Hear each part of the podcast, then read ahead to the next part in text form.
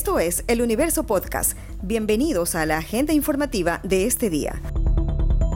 Hoy es miércoles 10 de noviembre de 2021, Día Mundial de la Ciencia para la Paz y el Desarrollo. Lo saluda Juan Pablo Pérez.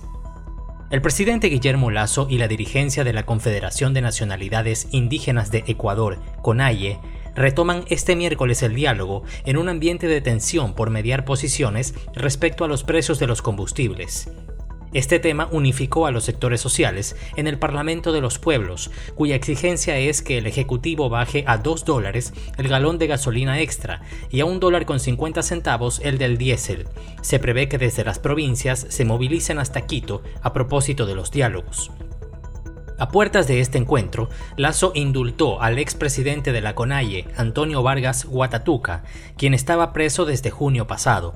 Además, indultó a Gonzalo Villamil Gualinga y a Carlos Chacha Isa, procesados tras las protestas de 2019.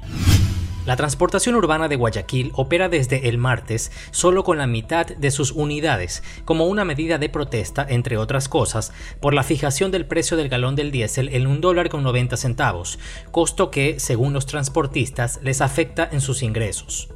Por eso piden un alza del pasaje, que cuesta 30 centavos de dólar, basado en un estudio técnico, y por eso se prevé que este miércoles se reúnan con la Agencia de Tránsito y Movilidad.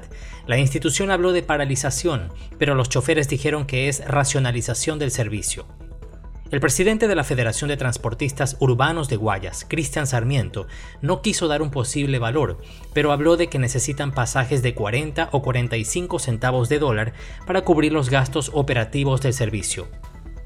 Uno de los transportistas, Jorge Vallejo, comentó a El Universo hasta cuándo duraría la protesta y se refirió al reclamo ciudadano por una posible elevación de pasajes en plena pandemia. Hay gente que ha perdido la vida, es verdad que mucha gente se puede quejar por el incremento del pasaje, pero ¿qué hacemos? ¿Quebramos los transportistas?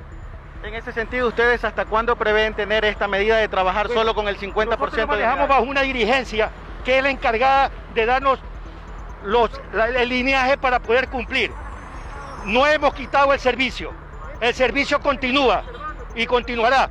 Lo que sí, no podemos seguir subsidiando nuestro pasaje al gobierno. El ministro de Ambiente, Agua y Transición Ecológica, Gustavo Manrique, calificó como un éxito extraordinario la participación de Ecuador en la Conferencia del Cambio Climático COP26 que se desarrolla en Escocia. Afirma que la decisión que tomó el presidente Guillermo Lazo de ir a la cumbre, pese a las protestas que se dieron a finales de octubre, fue acertada, ya que se potenció el mensaje de conservación que conlleva la creación de la nueva área protegida en Galápagos. A propósito de esta nueva zona, el funcionario detalló a El Universo que cuatro empresas estarían interesadas en la propuesta de canje de deuda por conservación de la reserva. Eh, hemos recibido mensajes en esta semana de Credit Suisse, de JP Morgan, de, de, eh, de Citibank, de Goldman Sachs, de diferentes carteras y bancas de inversión que quieren participar del proceso. Y no necesariamente tendría que ser solo con uno, pero lo que sí ha dicho el presidente es que lo va a hacer hasta el límite máximo para que el 100% de los beneficios sean destinados para el Ecuador, eh, administrados por el Ministerio de Ambiente eh, y que se dediquen exclusivamente para el fin del cual se hace este canje de deuda. El Ministerio de Educación propuso que entre este mes y enero próximo se realice el retorno escalonado a clases presenciales, con aforo al 100% y por niveles, basado en el proceso de vacunación contra el coronavirus. La ministra de Educación, María Brown Pérez, mencionó que se iniciaría el 22 de noviembre con bachilleratos técnicos y en zonas rurales para que puedan continuar con sus prácticas preprofesionales presenciales. Para Galápagos no habrá esa distinción. Un segundo grupo regresaría el 6 de diciembre y corresponde al resto de bachilleratos y la educación básica superior. El tercer grupo sería el de estudiantes desde educación inicial hasta básica media, es decir, de 5 años a 11, a mediados de enero. La funcionaria recordó que el próximo lunes se prevé que el Comité de Operaciones de Emergencia anuncie una decisión al respecto y detalló los tipos de permisos que habrá.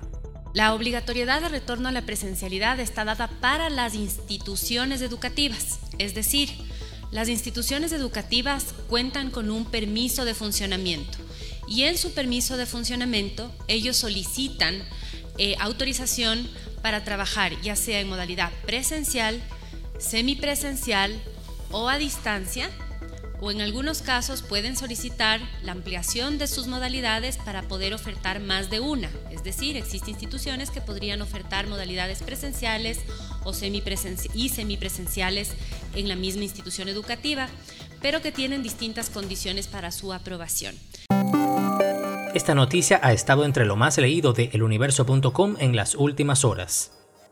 El actor Hishori Tokoro, que personificó a Jiban en la serie televisiva del mismo nombre, anunció que ya no vendrá a Ecuador para estar en la Comic Con de este año. Argumentó que su cancelación se debe al estado de excepción en el país. Él dijo que espera venir para la edición del próximo año. La organización del evento aseguró que devolverá el dinero a los clientes que realizaron compras de selfies, autógrafos y foto profesional con el actor japonés.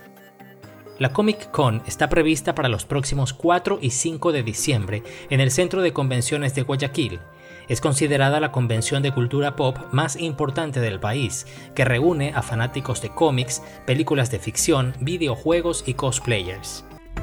Esto fue lo más destacado de la jornada. Hasta la próxima.